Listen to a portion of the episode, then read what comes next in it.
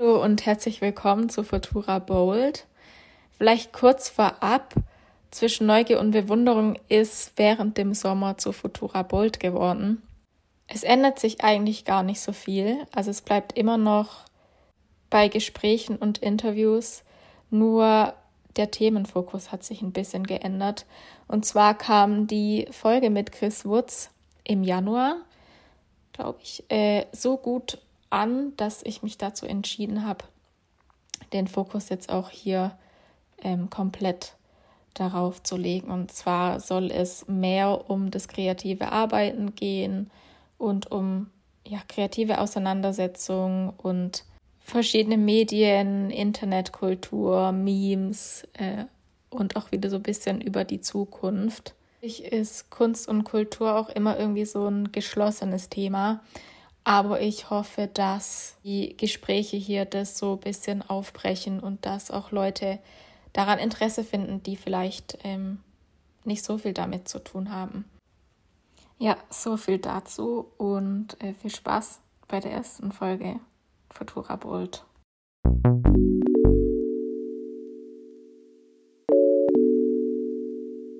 Für diese Folge habe ich mich mit Laura Sophie Höpflinger unterhalten Laura ist Filmemacherin und Künstlerin und ich habe sie natürlich zu ihrer Arbeit mit Film befragt, wie ihr persönlicher Arbeitsprozess da aussieht.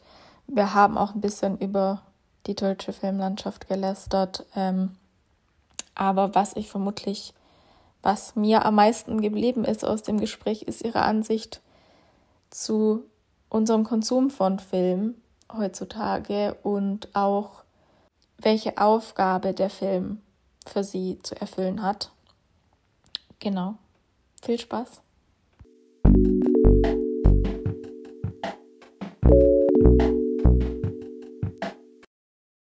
In drei Worten, also nicht in drei Worten, nicht in Ich liebe dich, sondern in, in drei Worten. Was ist Film für dich?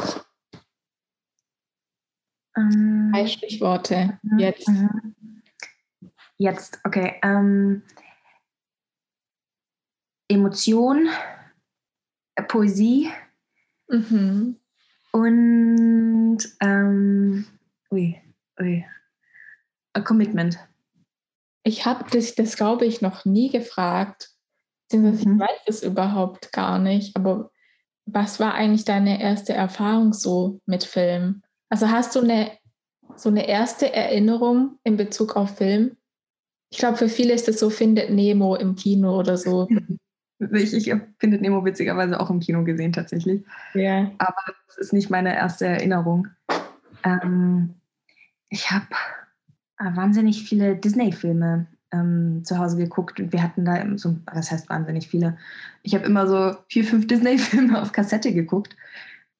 Und das über bestimmt drei, vier Jahre hinweg, aber so ganz repetitiv immer dieselben.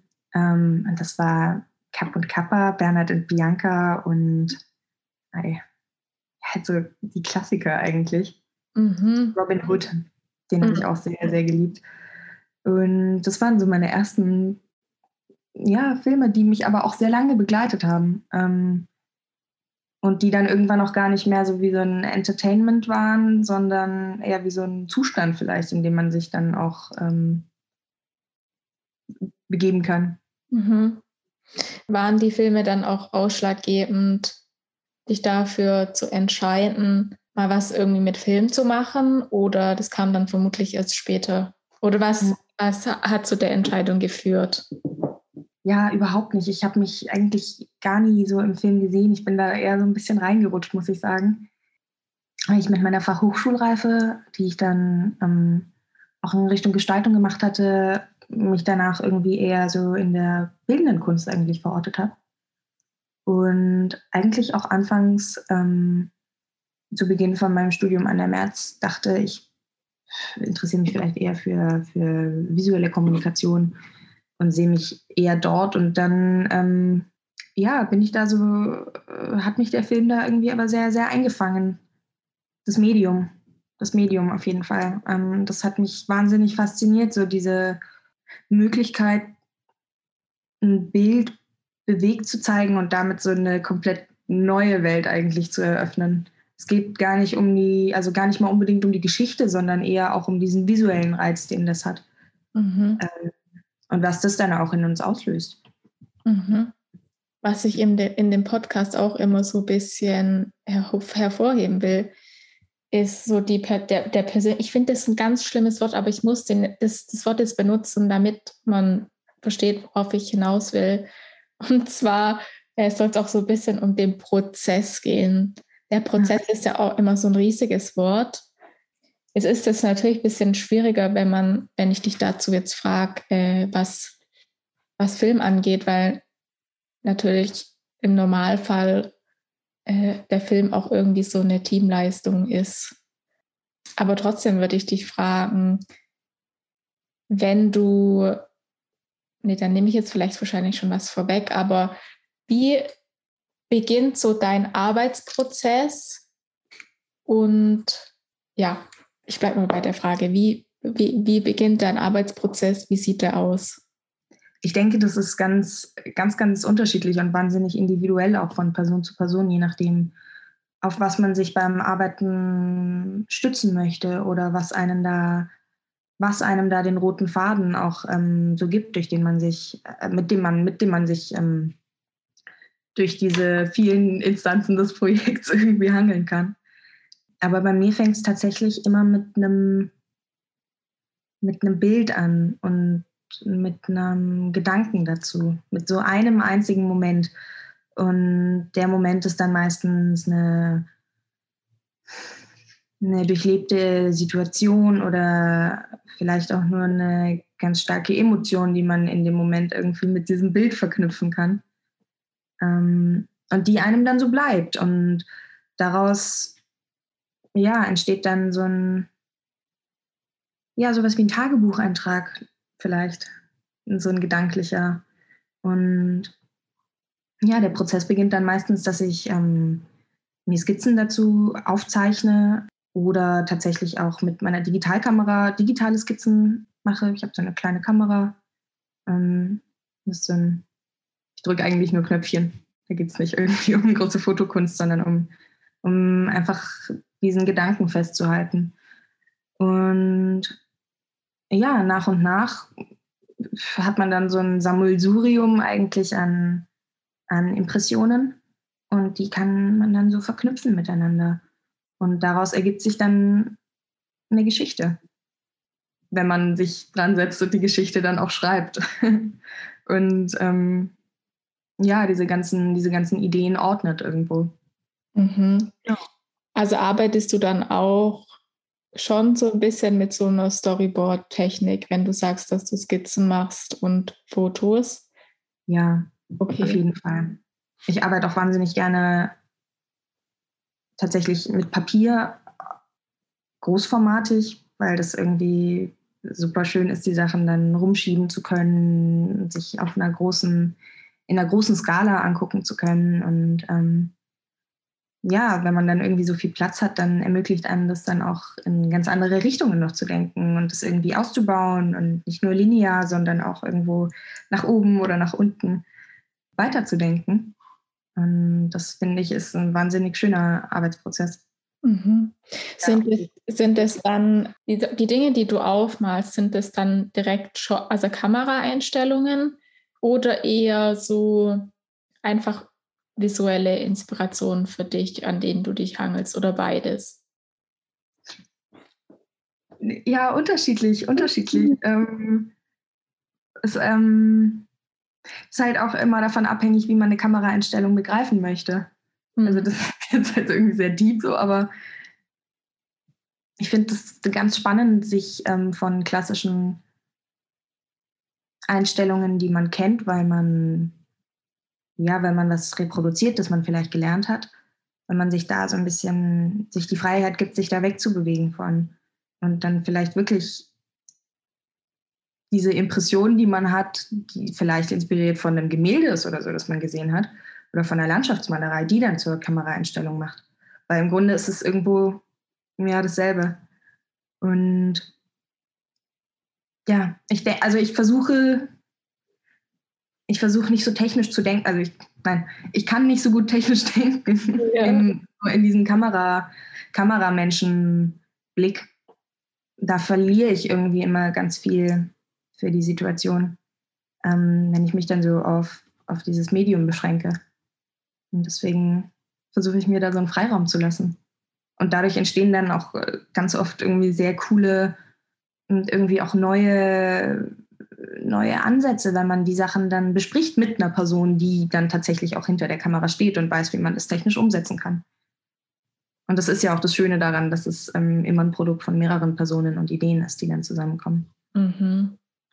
Also ist praktisch so das Verschwimmen von Grenzen und die dadurch entstehende Offenheit auch ein bisschen Basis in deinem Prozess. Komme ich wieder zu dem Wort Prozess, aber habe ich das richtig verstanden? Ja, ähm, das hast du auch ziemlich gut runtergebrochen tatsächlich. Mhm. Ähm, weil für mich der, der Prozess eigentlich auch das Werk ist. Mhm. Äh, was, was ja das, was ja so die, die Grundlage vom Essay ist eigentlich. Der, der Versuch, eine, eine Erkenntnis irgendwie festzuhalten und zu verarbeiten und dann weiterzugehen und dann zum, zur nächsten Stufe im Prozess irgendwie zu gelangen.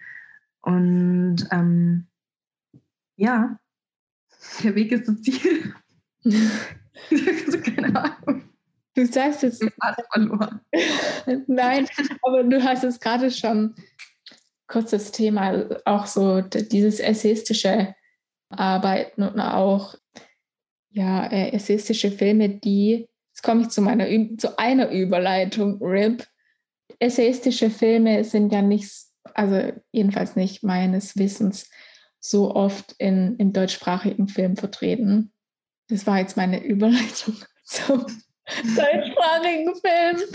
Ähm, ich weiß nicht, ob du das, ich, ich glaube, ich habe dir das mal geschickt äh, diese, vielleicht haben das auch ein paar mitbekommen, die jetzt äh, zuhören. Aber Jan Böhmermann hat ja vor ein paar Wochen äh, dieses Video gemacht, in dem er so ein bisschen die Strukturen in der deutschen Filmlandschaft offengelegt hat oder erklärt hat. Und ähm, was mir bis dato noch gar nicht bewusst war, dass eigentlich äh, ja die ganzen Entscheidungen, welche Filme gefördert werden und finanziert werden und dann auch entstehen und wir dann zu sehen bekommen, hängt irgendwie so mehr oder weniger von einer Handvoll Leuten ab.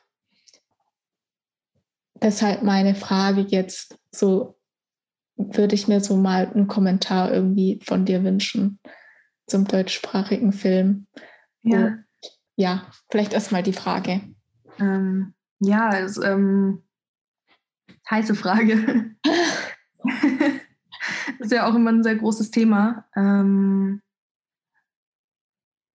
ja, weil der deutsche Film ja oft irgendwie so als so das, das Schmuddelkind dann, das Schmuddelkind der Medienlandschaft irgendwie dargestellt wird und ja auch so als werdende, als werdende Filmschaffende man sich definitiv nicht im deutschen Film sieht. Mhm. Ähm, ja, nee, das ist irgendwie, schwierig zu sagen, weil anders. Ich denke nicht, dass die deutsche Filmlandschaft weniger gut ist als ähm, andere. Mhm. Nur ist sie nicht so sichtbar, weil diese, wie das Jan Böhmermann super schön erklärt hat, auch diese, diese Strukturen wahnsinnig verkrustet sind. Und ähm, das hängt natürlich auch irgendwo ein bisschen damit zusammen, dass der deutsche Film von der GEZ finanziert wird mhm. und allerdings nur für Leute gemacht wird, die auch Fernsehen gucken. Und das bin ich nicht. Mhm. Also das ist ja wahnsinnig spannend irgendwie, dass wir, dass wir GEZ zahlen und damit diese Projekte fördern, die wir alle super scheiße finden, aber dann trotzdem ähm, noch zusätzlich Netflix, ähm, Prime und andere ähm, Hosting-Services zusätzlich irgendwie noch finanzieren, deren Medien wir dann konsumieren. Also denke ich, das ist einfach, ja, das ist, denke ich, ein, ein Prozess, die Medienlandschaft irgendwo, irgendwo so zu verändern, ähm, dass da mehr, mehr Bewegung reinkommt und dass man, dass man da den, den Stimmen, die vielleicht jetzt gerade nicht so gehört werden, irgendwie eine größere Plattform bieten kann. Und was ich wahnsinnig empfehlen kann, ist zum Beispiel sich deutsche Filmfestivals anzugucken. Da gibt es ganz, da gibt es echt tolle, tolle, tolle Plattformen. Und man, man kriegt einen, man bekommt auf jeden Fall einen, einen, einen Eindruck. Ja, also wenn du sagst, ähm, so dieses Thema Sichtbarkeit, also ist deine Meinung dann schon, dass es, dass es so eine, auch so ein bisschen so eine Subkultur gibt im deutschen Film und dem gegenüber stehen halt die 50 Till Schweiger Filme und äh, Matthias Schweighöfer Filme, die auch ihre Daseinsberechtigung haben natürlich, aber also wenn ich jetzt zum Beispiel so an Maren Ade denke oder Christian Petzold, das sind ja schon auch eigentlich international voll die Steckenpferde, aber die man so gar nicht irgendwie auf dem Schirm hat. Absolut. Ähm, absolut. Ich denke aber, es liegt auch daran, dass, dass da viel von diesem Anspruch, was ähm, möglichst Gefälliges zu zeigen, mit drin steckt. Also dass aus dieser Angst, Angst heraus vielleicht Erwartungen nicht zu entsprechen oder ähm, ja, Kinozuschauerinnen was zu zeigen, wo die sich dabei denken, so, what the fuck, das, ich wollte Matthias Schweighöfer sehen. Yeah. Ich wollte Love Story sehen. Warum, warum zeigt ihr mir hier was, das mich irgendwie erschüttert? Mhm. Ähm, ja, dass das einfach ein Kreis ist, aus dem es sehr schwer auszubrechen ist, wenn man sich da erstmal irgendwie reinbewegt hat. Und ja, diese, diese Subkultur ist einfach noch so klein, weil unser Anspruch an Medien einfach, oder was heißt so klein, die ist so, so vielleicht so wenig sichtbar, weil unser Anspruch an, an, an Medienkonsum, weil es da einfach unterschiedliches Verständnis gibt, was, welche Aufgabe, welche Aufgabe ein Film eigentlich erfüllen soll, wenn ich ihn sehe. Gucke ich einen Film, weil mich der, weil er mich unterhalten soll? Also es gibt irgendwie meinen Abend irgendwie möglichst angenehm füllen soll, sodass ich abschalten kann, vielleicht nebenbei irgendwie noch einen Schal stricken oder so. Oder, ähm, oder sehe ich den Film als, oder hebe ich den Film eigentlich wieder in die bildende Kunst und sage, das ist, das ist ein, ein gesellschaftlicher Spiegel, der, ähm, der eigentlich was in mir bewegen soll. Und es ist natürlich auch äh, total krass äh, verwoben mit unserem, mit unserem jeweiligen Medienkonsum, weil wir einfach weil, weil die Welt einfach so voll mit Bewegtbildern ist. Und ähm, dadurch, da, also diese, diese entertainenden, flachen Filme sind ja so das Ergebnis davon, dass wir, dass man gar nicht so viel, so viel konsumieren kann, das einen, das einen, das einen die ganze Zeit fordert. Also je mehr wir konsumieren, desto flacher wird eigentlich auch der Input. Und Entertainment-Film, mein Gott, hat halt einen langen Weg vor sich oder ähm, wird sich halt in eine andere Richtung bewegen. Ähm, aber es hängt natürlich immer davon ab, mit welchem Anspruch ich gucke. Das war eigentlich, das war meine nächste Frage tatsächlich. Also welche Aufgabe muss, sollte Film für dich erfüllen, aus, auch aus deiner Sicht als Filmschaffende? Hm. Hm. Welchen Anspruch hast du? Hm. hm. Ja, das ist, äh, das ist eine gute Frage. Da, kann man so riesig, da kann man jetzt so riesig antworten und auch nicht, gell? Ähm, ja, vielleicht. Hm. Also das Ding ist, ich gucke, also ich, ich gucke einfach sehr, sehr wenig Filme.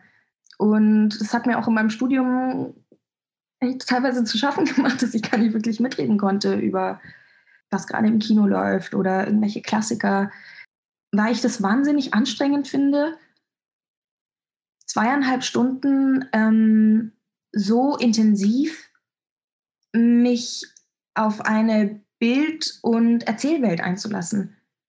Und das ist halt ein Wahnsinn, eine wahnsinnige Verantwortung eigentlich, die ich da eingehen muss, mir gegenüber auch immer. Ähm, deswegen tue ich mir wahnsinnig schwer, irgendwie Filme zu Ende zu gucken. Also vielleicht aus einer persönlichen Sicht hat ein Film die Aufgabe zu erfüllen, ähm,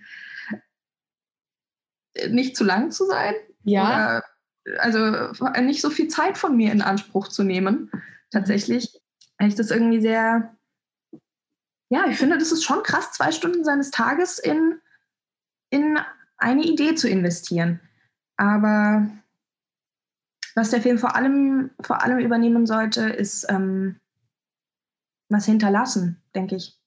Und ich denke, das macht auch einen guten Film aus, weil alle Filme, die ich persönlich als empfehlenswert sehe oder, oder auch immer wieder, wieder gucke eigentlich, sind, sind nicht Filme, die mich irgendwie durch, durch, durch einen, ja, vielleicht durch eine, durch eine tolle Kameraführung oder eine, ein wahnsinnig ausgestaltetes Set oder so überzeugen, sondern ähm, es ist das, was bleibt. Und es ist dieser Einfluss, den der Film dann in den folgenden Tagen, Wochen, vielleicht auch Monaten auf mich hat. Es gibt Filme, an die denke ich, es liegt zwei Jahre her, dass ich die gesehen habe und ich muss trotzdem immer noch dran denken und die haben mich geprägt und die haben mich geformt irgendwie. Und das finde ich sollte vielleicht einfach mehr im Vordergrund stehen, als ein Bewegtbild zu konsumieren, das mich eigentlich eher stumpf macht, als was in mir zu bewegen. Und ja, was ein Film machen sollte, ist sich halt, was ein Film erfüllen sollte. Ein Film sollte das Kriterium erfüllen, sich vorher mit der Frage auseinandergesetzt zu haben, was möchte ich zeigen und eigentlich warum möchte ich das gerade zeigen. Und das ist, also das, warum bin ich da? Vielleicht so. Oh, das Oder, ist eine wichtige Aussage. Also ich finde jetzt auch übertragend allgemein auf jemanden, der, egal welchen Inhalt produziert, muss ja auch nicht filmerischer Natur sein. Das ist voll das wichtige Ding, was du da gerade gesagt hast, das stimmt. Ja, also ich denke, also wir leben ja, es gibt ja so einen, es gibt ja so einen, dieser Fluss an Medien und an Ideen und Impressionen und an Bildern und an Geräuschen und der ist ja, das ist ja so viel irgendwie. Das ist, das ist ein Loch ohne Boden. Und dadurch passiert es, dass sich die Sachen plötzlich aneinander angleichen irgendwie und alles so viel ähnlicher wird, wenn ich durch meinen Instagram-Feed swipe. Ich kann nicht unterscheiden, wie viele verschiedene Werbungen ich bekomme, die aber eigentlich alle die gleichen sind. Aber es ist, es ist so eine Menge. Und äh, genau dasselbe eben mit, mit Content, den man selber kreiert, den man tatsächlich dann selber auch als, als Filmschaffender, Filmschaffende in die Welt setzt. Und deswegen, ja, denke ich, dass man da ein bisschen mit seinem Tatendrang so ein bisschen runtergehen darf und sich vielleicht ein bisschen eingängiger damit beschäftigt, was, was man in die Welt rausträgt und wieso. Ja. ja. Also im Anbetracht dessen, was du jetzt gerade auch gesagt hast, ich glaube, diese Frage, die Rolle des Films für dich nochmal in Anbetracht dem, was du gerade gesagt hast, was auch so äh, den Aufstieg äh, des Videoformats irgendwie in den sozialen Medien angeht. Welche Rolle spielt der Film heute in unserer Gesellschaft? Vielleicht ist das eine bisschen zu krasse Frage, also eine bisschen zu große Frage, aber vielleicht ist es einfacher, was würdest du dir wünschen, welche Rolle Film spielt? Hm. Ja, ich denke, das ist auch einfacher zu beantworten. Na, nee, es ist nicht einfacher zu beantworten, aber ähm, was ich mir wünschen würde. Ich würde mir wünschen, dass Film wieder bewusster konsumiert wird. Und ähm, weniger ein Zeitvertreib ist als eine Erfahrung, auf die man sich einlassen kann.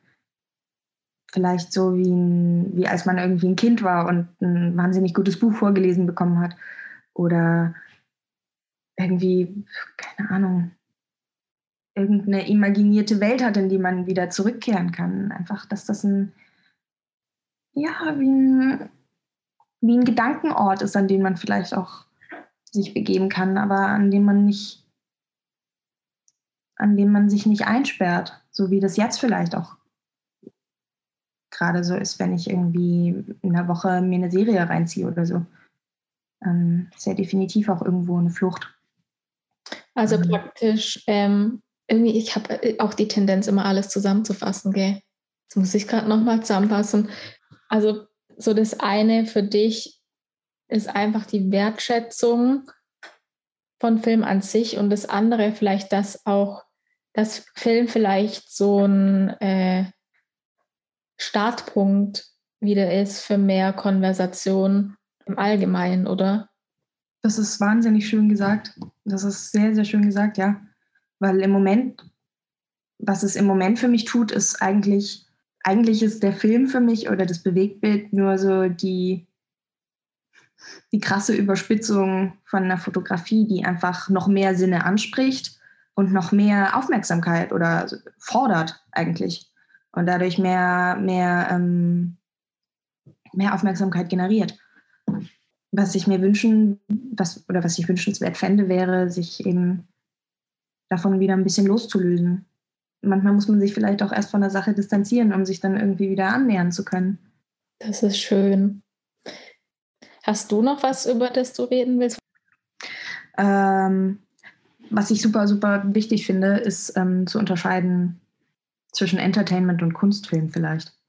Oder dass man da, also dass man sich da auch fragt, so, also ich habe so ein bisschen angeschnitten schon, aber dass man einfach auch nicht vergessen darf, dass, äh, dass die Entertainment-Industrie, dass das einfach auch eine wahnsinnig große Geldmaschine ist.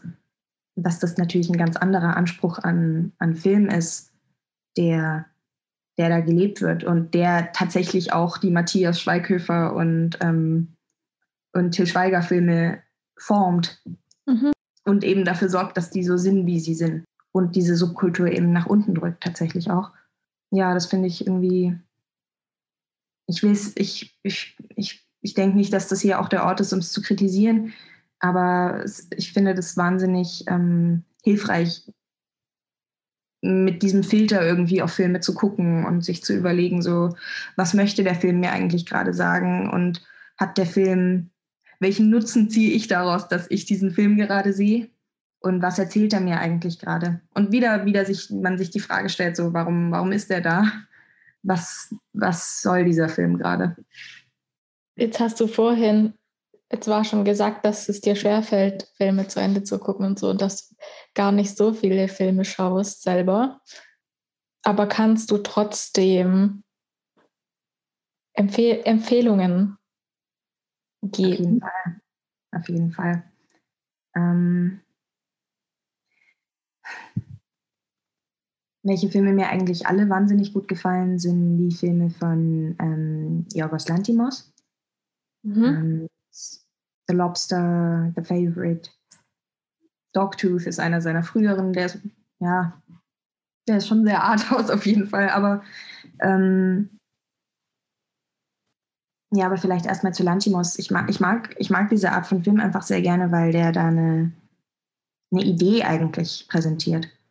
Und immer ein geschlossenes, ein in sich geschlossenes System, in dem dieser Film spielt. Mhm. Und das ist eigentlich eher wie ein Gedankenexperiment. Wie diese Welt vom Lobster, wo, wo alle Leute, die es irgendwie nicht schaffen, in einer Beziehung zu sein, in Tiere verwandelt werden. Oder The Favorite, alles spielt sich wie ein Kammerspiel eigentlich ähm, auf, auf diesem einen Hof ab. Und dadurch wird der Film so, ein, so, ein, so eine wahnsinnig emotionale Achterbahn eigentlich, weil die Charaktere dadurch sehr viel Platz bekommen, sich zu entwickeln. Ja, was, was, was gefällt mir noch gut? Ich mag die Filme von Terence Malick auch wahnsinnig gerne, weil die auch wie eine ja eine, eine sehr emotionale Erfahrung einfach sind und einen auch sehr viel Platz zum Träumen geben. Und man ganz viel Raum hat, diese Impressionen, die man bekommt, mit seinen eigenen Erfahrungen irgendwie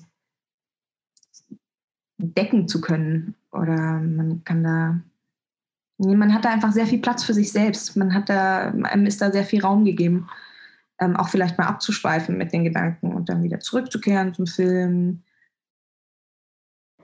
Äh, als letzte Frage, die ich ja bei dem anderen Podcast auch immer gestellt habe am Schluss und die ich jetzt dir auch stelle, die du ganz offen beantworten kannst, was wünschst du dir für die Zukunft?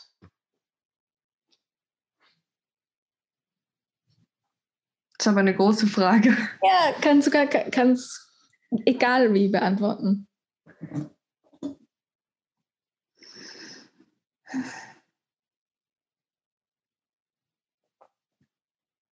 Zeit.